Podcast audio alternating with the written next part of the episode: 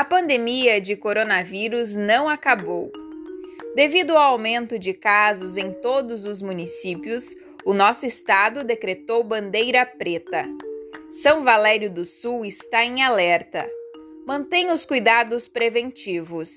Use máscara, lave as mãos frequentemente, use álcool gel. Em caso de sintomas, evite contato com outras pessoas e procure a unidade de saúde. Durante essa semana, somente o comércio essencial pode atender. A unidade de saúde em casos de urgência e emergência. Farmácias, mercados e atendimento agroveterinário, todos com redução de funcionários. Lembre-se, o coronavírus mata. Proteja quem você mais ama. Fique em casa.